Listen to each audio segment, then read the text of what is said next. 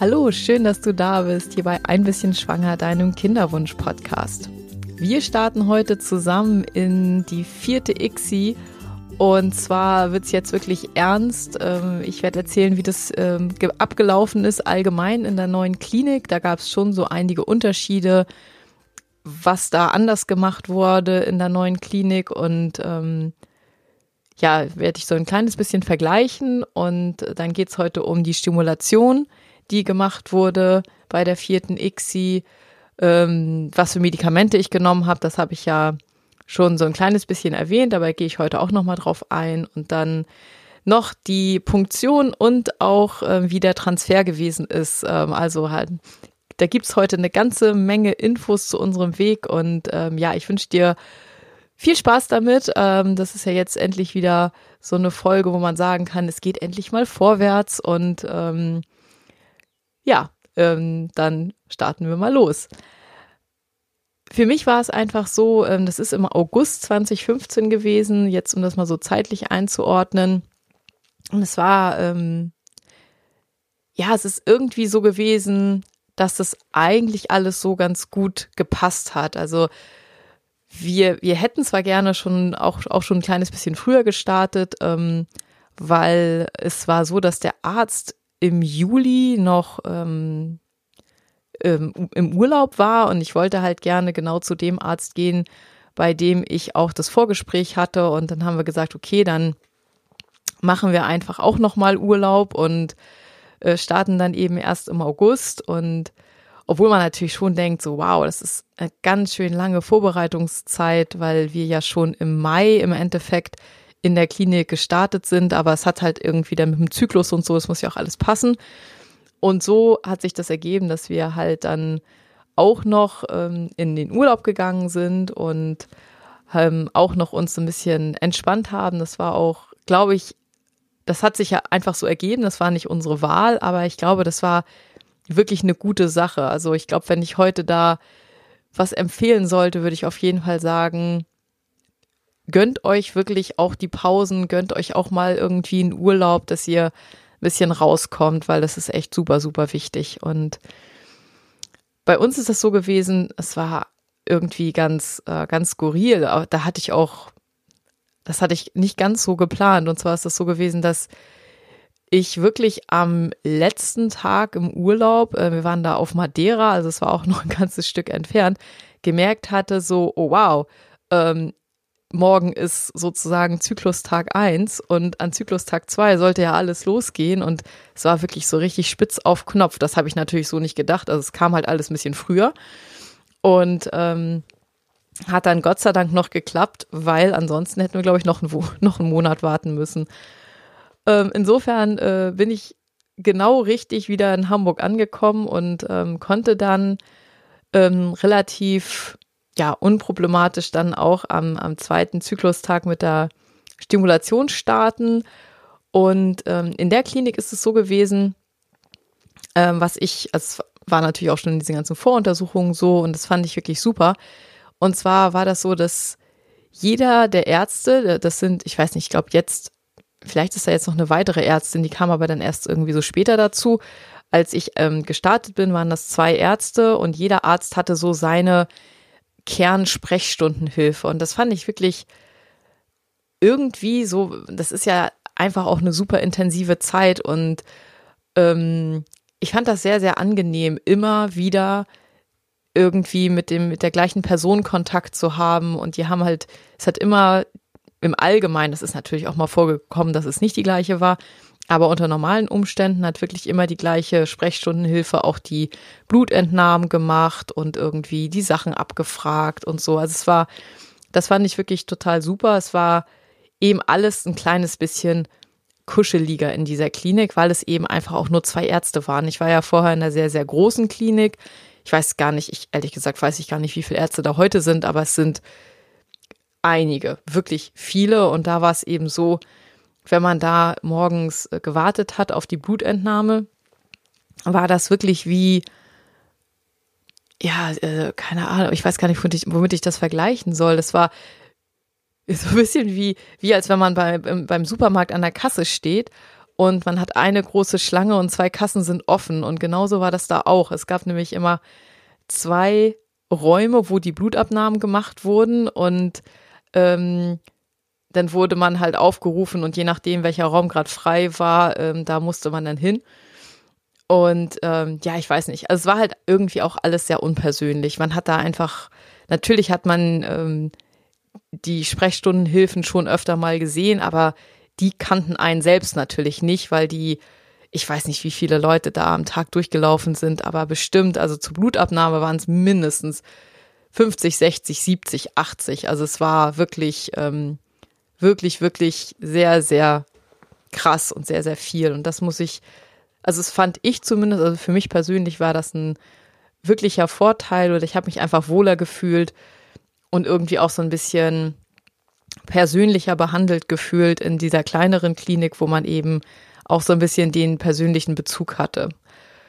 Genau, dann haben wir ähm, an, am zweiten Zyklustag habe ich angefangen zu stimulieren, ganz normal, nur mit Purigon, irgendwie 150 IE habe ich da gespritzt und ähm, habe dann auch die erste Infusion bekommen, diese ähm, Immunglobulin-Infusion, die ich wegen der Immunologie gekriegt habe. Und ähm, ja, da schluckt man schon ein bisschen, weil diese, diese Immunglobulin-Infusionen sind echt unfassbar teuer. Wenn ich mich richtig erinnere, war das damals irgendwas bei irgendwas zwischen 500 und 600 Euro. Also man geht da zur Apotheke und holt dann dieses kleine Fläschchen und ähm, das kostet dann irgendwie, ich weiß irgendwie 550 Euro oder so hat es gekostet.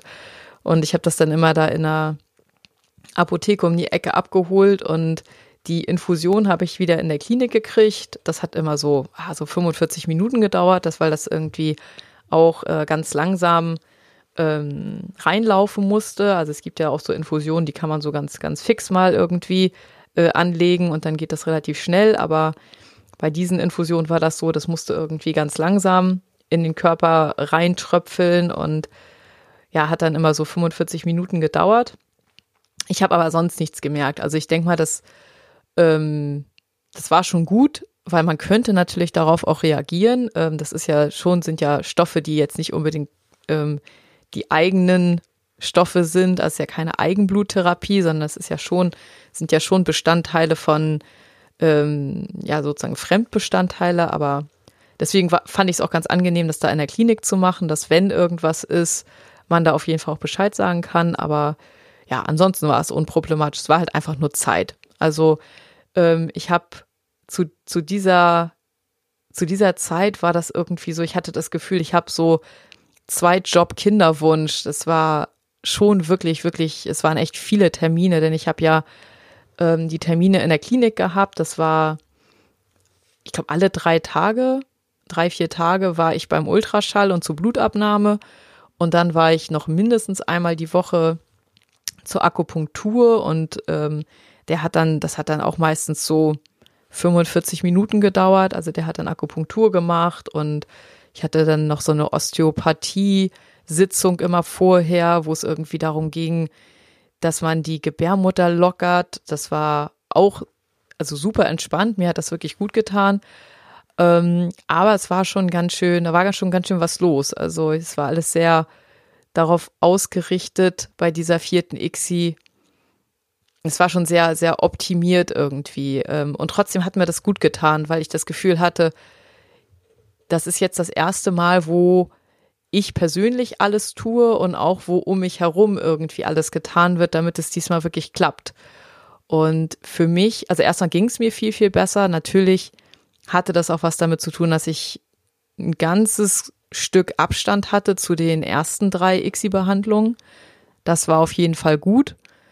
Ähm, auch wenn man immer dazwischen so, so zwischen den Stühlen steht. So einerseits denkt man, oh Mann, ich habe keine Zeit, weil ich war da ja auch schon 37 und andererseits braucht irgendwie der Kopf und auch der Körper diese Zeit, um wieder so ein bisschen, ich weiß nicht, wie ich das am besten ausdrücken soll, aber so ein bisschen zu heilen, um wieder so ein bisschen Kraft zu schöpfen, so ein bisschen nach vorne zu kommen. Und diese Akupunktursitzungen jede Woche, die haben mir insofern auch geholfen, dass das für mich irgendwie so eine Zeit war, wo ich mal, man konnte ja nichts anderes machen. Also wenn man da liegt und man hat halt überall, äh, man hat ja auch in den Händen und überall diese Nadeln. Und ähm, ich hatte dann immer so eine, so eine Wärmflasche an den Füßen, damit man da nicht auskühlt und eine Decke drüber. Und das war einfach so eine Zeit, meistens so 30, 35 Minuten, wo man halt mal so richtig ähm, ausgestellt war. Also man konnte nichts anderes machen, man konnte sich nicht ablenken und ich habe diese Zeit dann irgendwie dazu genutzt und habe mir irgendwie vorgestellt, wie würde es dir jetzt gehen oder wie geht es dir, wenn es dann geklappt hat und habe mir irgendwie, habe irgendwie mit, ähm, ja, sozusagen mit dem, mit dem kleinen Krümelchen, den ich da mir erhofft habe, äh, irgendwie im, im Kopf gesprochen und habe versucht zumindest, was das angeht, so ganz, ganz viel positiv zu denken, weil das war, es war jetzt auch gar nicht irgendwie, ich habe da nichts drüber gelesen oder nichts irgendwie nach irgendeiner Technik gemacht oder so, sondern es war einfach so intuitiv, wollte ich da schon mal irgendwie so eine Verbindung herstellen oder ich weiß nicht, wie ich das ausdrücken soll. Es hat sich halt einfach so ergeben, weil ich diese Zeit hatte, wo eben nichts anderes war und dadurch, dass mein ganzes Leben gerade in dieser Phase so darauf eingerichtet war und ausgerichtet war, jetzt irgendwie, dass es jetzt diesmal wirklich klappt, waren das dann so auch die Gedanken, die ich im Kopf hatte bei dieser, bei dieser Ruhephase jede Woche.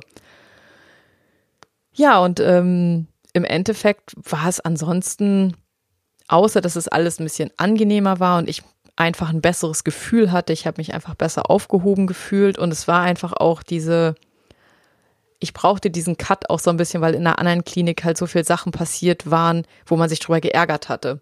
Und auch zusammen mit meinem Mann wurde das immer schwieriger, weil er sich dann irgendwie geärgert hat. Und dann da waren dann schon, wenn man dann da in die Klinik gegangen ist, also jetzt in die erste Klinik, war die Stimmung schon so vergiftet irgendwie, weil mein Mann dann genervt war, weil er sich daran erinnert hat, was irgendwie ähm, an irgendeinem anderen Tag da gewesen ist und ähm, irgendwie war dieser, dieser Cut, die, die Klinik zu wechseln, wirklich absolut die richtige Entscheidung und ganz, ganz wichtig.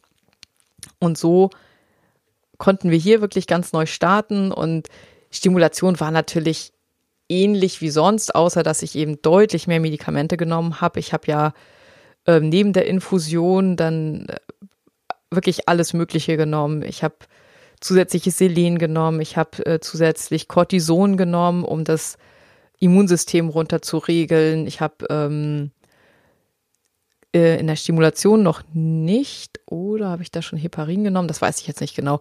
Auf jeden Fall ähm, hinterher dann eben auch noch äh, Heparin und, und Aspirin und die äh, chinesischen Kräuter, die ich mir dann jeden Morgen, also ich hatte wirklich so einen Medikamentenplan, weil wie man jetzt merkt, ich kann es mir jetzt auch nicht mehr merken, aber ich konnte konnte es mir wirklich auch damals, musste ich mir wirklich aufschreiben, wann soll ich überhaupt was nehmen, weil das eine Medikament sollte man dann vor dem Essen nehmen, das andere zum Essen oder nach dem Essen. Und das war, ähm, ja, es war wirklich ganz schön wild. Und ich habe ansonsten ganz, klasse, ganz klassisch stimuliert. Das heißt, ähm, es ging am zweiten Zyklustag los. Dann habe ich fünf Tage einfach nur ähm, die ganz normale Stimulation mit Purigon gemacht und habe dann ab dem siebten Zyklustag halt ähm, Orgalutran, also das, was dann den Eisprung unterbindet und ähm, dieses Menogon, wo dann zusätzlich noch ähm, das LH drinne ist, ähm, genommen und ja, habe ich ich habe das ganz ganz große Glück gehabt immer, dass ich das alles relativ gut vertragen habe. Also ich habe nicht außer dass man natürlich ab einem bestimmten Zyklustag merkt, oh wow, jetzt werden die Eierstöcke größer, jetzt fängt es irgendwie an zu drücken habe ich ähm, keine negativen Nebenwirkungen von den Medikamenten selbst gehabt. Also da habe ich echt ganz viel Glück gehabt. Und ähm, was so die Follikel anging, das war, ja, das war irgendwie so unspektakulär. Also ich hatte jetzt nicht besonders viele und nicht besonders wenig. Das waren irgendwie die ganze Zeit so zwischen fünf und, und acht. Ähm, also auf der einen Seite fünf und auf der anderen Seite waren es irgendwie acht. Und ähm, von der Größe her war das auch relativ normal. Nachher waren die relativ groß. Also ich habe nochmal in den Plan geguckt und da stand dann drin, an Zyklustag 12 waren die Leitfollikel, also die größten Follikel, dann so 21, 22 Millimeter groß. Das war schon, war schon dann relativ ähm, groß. Und die, die Follikelpunktion wurde dann an Zyklustag 14 gemacht und da habe ich dann auch wieder zusätzlich Privigen bekommen, also diese, diese Immunglobulin-Infusion. Und ähm, die Punktion war jetzt nicht, nicht wahnsinnig anders. Also es war halt alles, das ist alles ein bisschen kleiner, aber ansonsten war das eben so ganz normal. Also das hat man dann ja, das hatte ich ja dann schon äh, dreimal vorher gemacht und fand das, ähm, fand das immer relativ gut machbar. Also ich, ich kenne auch ähm, den einen oder anderen oder die eine oder andere, die gesagt haben, ach, Punktion mache ich ohne Narkose, finde ich total bewundernswert. Ich glaube, ich hätte da, ich hätte da echt Schiss gehabt. Also ich habe zu dem Zeitpunkt eher gesagt, okay, nee. also das haben sie mir auch nicht angeboten, ähm, aber ähm, ich habe lieber die, lieber die, ähm, ja, die, die Narkose genommen, diese kurze Narkose und ähm, habe dann eben nichts mitbekommen.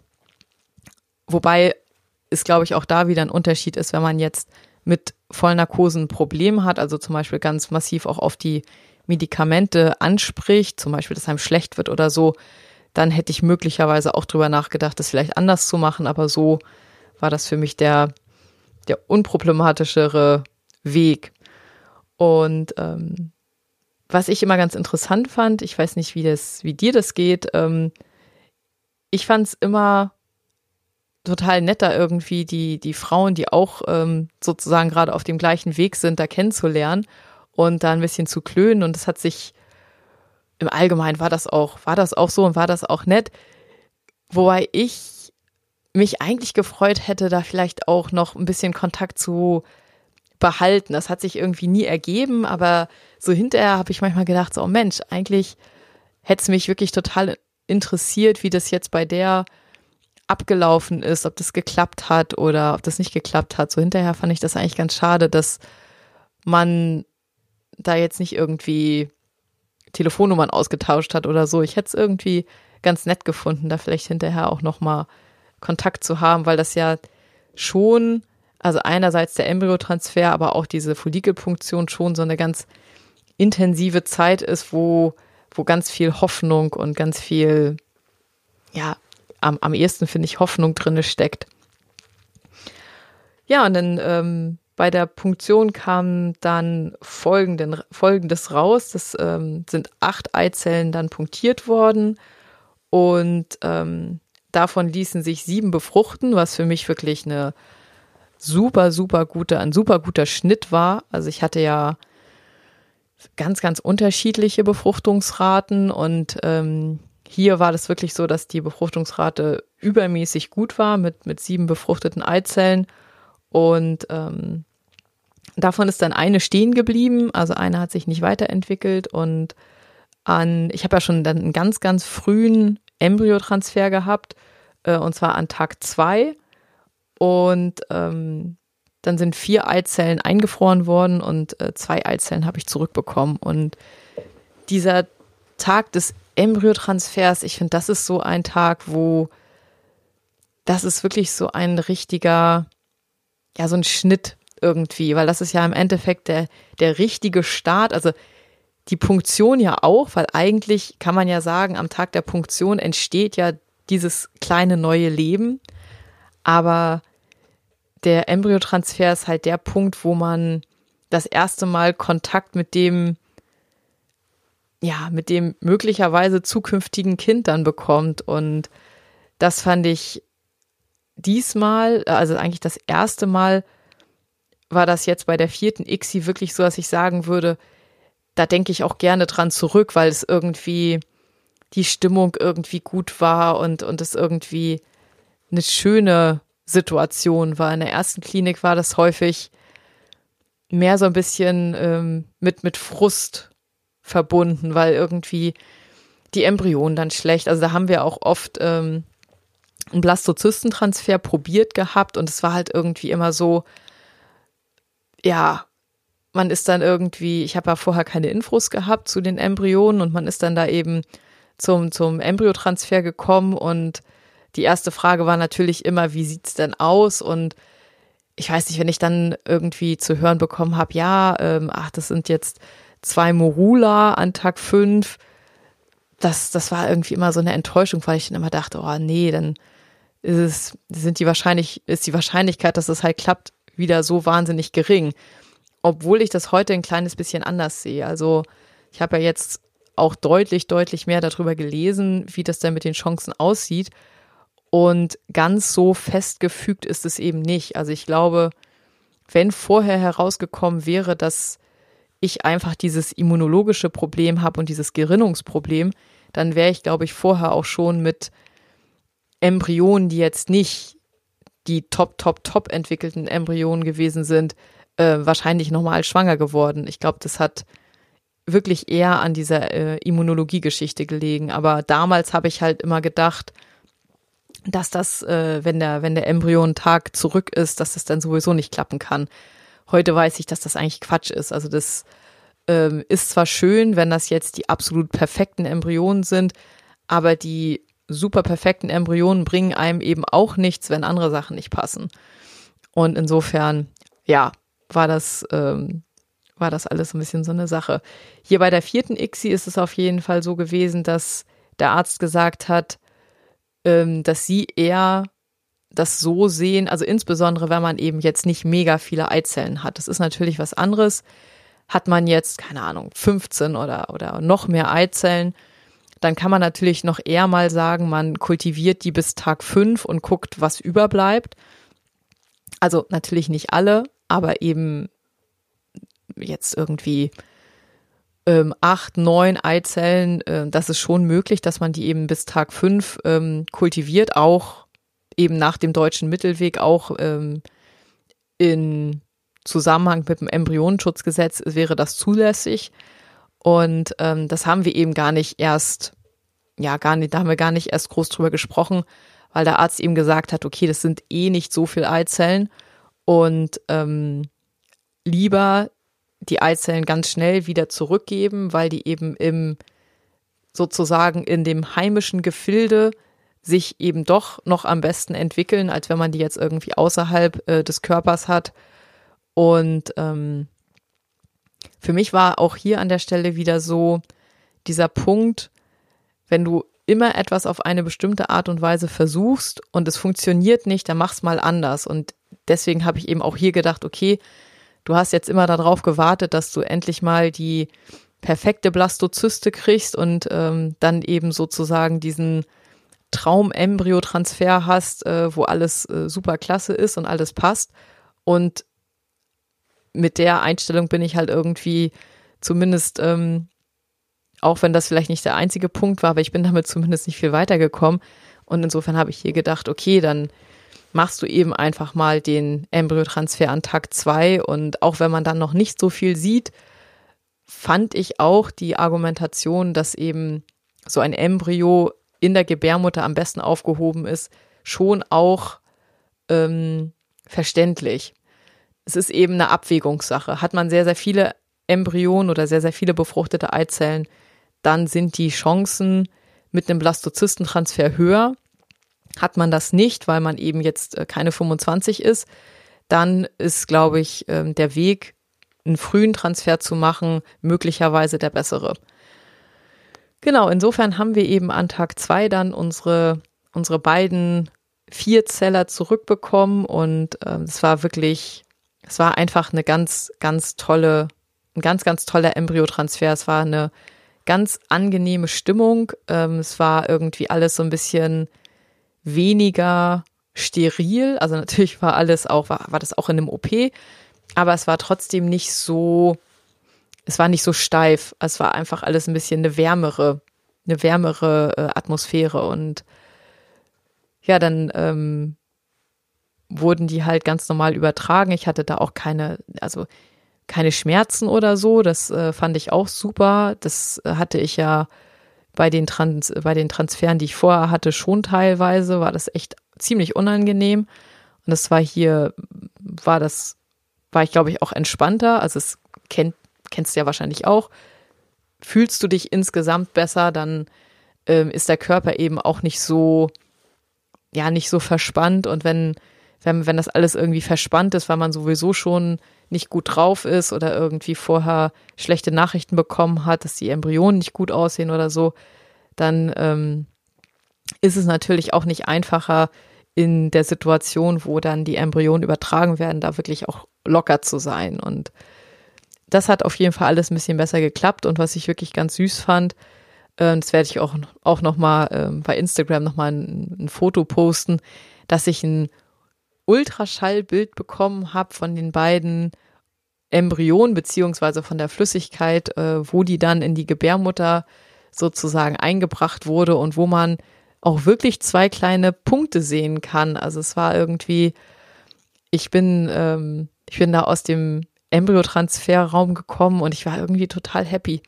Es war witzig, obwohl man ja noch gar nichts wusste, aber es war irgendwie so, die, die Embryonen sahen gut aus, die sahen genauso aus, wie sie sein sollten. Ist dann natürlich an Tag zwei auch nicht ganz so schwierig, aber ich habe mich halt trotzdem drüber gefreut, dass die endlich mal so aussehen, wie sie sollen. Und ähm, ich habe auch das allererste Mal wirklich Bilder bekommen. Auch das fand ich wirklich toll. Also in einer anderen Klinik war das dann teilweise mit der Begründung so, ja, dass, ähm, dass es sonst, dass es sonst schlecht ist, dass man sozusagen schon eine Bindung aufbaut und wenn es dann nicht klappt, dass es dann irgendwie ein größeres Problem wäre, wenn man schon vorher so ein Bild von dem Embryo gekriegt hat. Und ich muss sagen, ja, kann man vielleicht so sagen, aber ich, ich hätte mich sehr gefreut oder ich würde mich auch heute noch freuen, wenn ich von den anderen Embryonen auch Bilder hätte, einfach weil sie ja zum Leben dazugehören und weil es ja ein, Teil des Weges gewesen ist. Und leider, äh, ich habe zwar so ein paar verschwommene Fotos, wo man versucht hat, irgendwie von diesem Monitor den Embryo abzufotografieren, aber das funktioniert natürlich nicht wirklich gut. Also habe ich jetzt bei diesem Embryotransfer das erste Mal ein richtig schönes Foto gekriegt. Ich glaube, das ist heute schon Standard. Also ähm, sieht man ja heute sehr, sehr oft, auch bei Facebook oder auch bei Instagram, dass das eigentlich normal ist, dass man da ein Foto kriegt. Aber vor drei Jahren war das, oder in der ersten Klinik zumindest war das noch nicht normal. Da haben die sich, das haben die sich nicht angetan, da irgendwie Fotos zu verteilen. Und aber hier bei der Klinik habe ich das gekriegt und das fand ich, hat mir ja, das, also ich habe das sehr schön gefunden und ich habe mir die sehr, sehr gerne angeguckt und ähm, ja, habe mich gefreut, dass die beiden jetzt bei mir eingezogen sind und war dann ähm, eben auch wieder hinterher äh, zur Akupunktur und ja, hab ähm, hab dann mit äh, sehr sehr viel Hoffnung bin ich dann irgendwie in in die Warteschleife gegangen, obwohl das natürlich ja für mich auf jeden Fall ähm, immer die schwerste Zeit war. Einfach weil man nicht mehr viel machen konnte. Man kann, man hat dann ja nur noch die Möglichkeit, irgendwie zu hoffen und ähm, ist aber trotzdem die ganze Zeit so ein bisschen hin und her gerissen. Und ähm, insofern, ja, Warteschleife war immer ein bisschen, bisschen schwierig.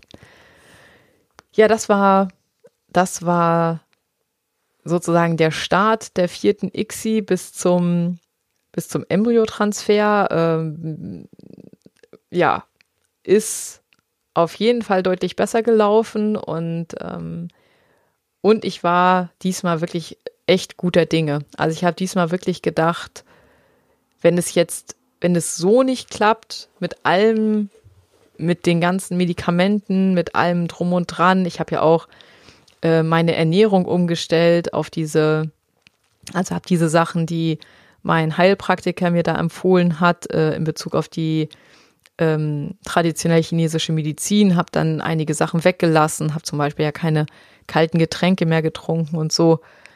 Und ich hatte irgendwie wirklich das Gefühl, so, okay, wenn es jetzt wenn es jetzt nicht funktioniert mit all den ganzen Sachen, die du jetzt gemacht hast und so, dann viel mehr geht eigentlich nicht mehr. Aber mm, ich hatte auf jeden Fall irgendwie ein positives Gefühl. Es ist, war nichts, was man jetzt irgendwie wirklich festmachen kann. Es war einfach so ein, so ein ganz allgemeines Lebensgefühl zu der Zeit, wo ich dachte, okay, diesmal, diesmal ist das jetzt unserer, unser Zyklus diesmal klappt es endlich und ähm, und, und bleibt dann natürlich hoffen, hoffentlich auch, weil geklappt hat es natürlich schon häufig. Und ja, so viel, also bis, bis hierhin wollte ich heute erzählen. Ähm, ja, und äh, in der nächsten Woche geht's dann, geht's dann weiter, wie das dann abgelaufen ist, als ich, äh, wie ich so die Warteschleife verbracht habe, ähm, wie das äh, mit den Schwangerschaftstests war. Das äh, ist ja bei mir immer, ich bin ja ein, immer ein eher früher und ähm, regelmäßiger Tester gewesen und äh, da werde ich nächste Woche auch noch mal ein bisschen was zu erzählen, was, wie das so abgelaufen ist und natürlich auch, wie es dann weiterging, also wie es, welche Ergebnisse ich bei dem, beim Bluttest hatte und ja, wie, denn das äh, war alles noch relativ abenteuerlich. Irgendwie ging dann doch nicht alles so glatt, wie ich es mir vielleicht gewünscht hätte, aber dazu dann auf jeden Fall nächste Woche mehr. Ich wünsche dir ähm, einen ganz, ganz schönen Tag. Ich hoffe, ähm, du bist auch gerade irgendwo auf deinem Weg und hast ein gutes Gefühl, hoffentlich. Und wenn du gerade kein gutes Gefühl hast, dann kann ich kann ich wirklich nur empfehlen, irgendwie, auch wenn man manchmal denkt, es gibt jetzt überhaupt keine Hoffnung mehr, es ist wirklich, es ist immer erst absolut vorbei, wenn man das ganz, ganz, ganz genau weiß. Das, ähm, das habe ich auf jeden Fall bei den, bei den ganzen Versuchen, die ich gemacht habe, auf jeden Fall gelernt. Auch wenn man manchmal denkt, ähm, das geht nicht weiter, dann meistens ist es ein bisschen Zeit, die man braucht und dann ähm, muss man ein bisschen Kraft schöpfen und dann geht es meistens trotzdem noch weiter. Ich wünsche dir auf jeden Fall ganz viel von dieser Kraft und hoffe, dass du gerade dich gerade eben gut fühlst und gerade auf dem so die, die, die Schritte gehst, wo du das Gefühl hast, das sind jetzt die richtigen Schritte und äh, die bringen dich weiter. Und ich freue mich, wenn du dich auch äh, auf Instagram mit mir verbindest und mir vielleicht auch hier ähm, unter den unter den Podcast-Post schreibst, äh, wie es dir vielleicht gerade geht äh, in deiner Behandlung oder ja, was für Erfahrungen du gemacht hast und freue mich auch. Ich werde auch mal äh, schauen, was ich jetzt diese Woche bei YouTube mache. Also schau auch gerne da vorbei. Da versuche ich einmal die Woche auch irgendwie ein neues Video online zu stellen und äh, freue mich auch da natürlich immer über äh, dein Feedback und deinen Kommentar. Ich wünsche dir wie immer auf jeden Fall eine gute Zeit und ähm, alles, alles Liebe, deine Katharina.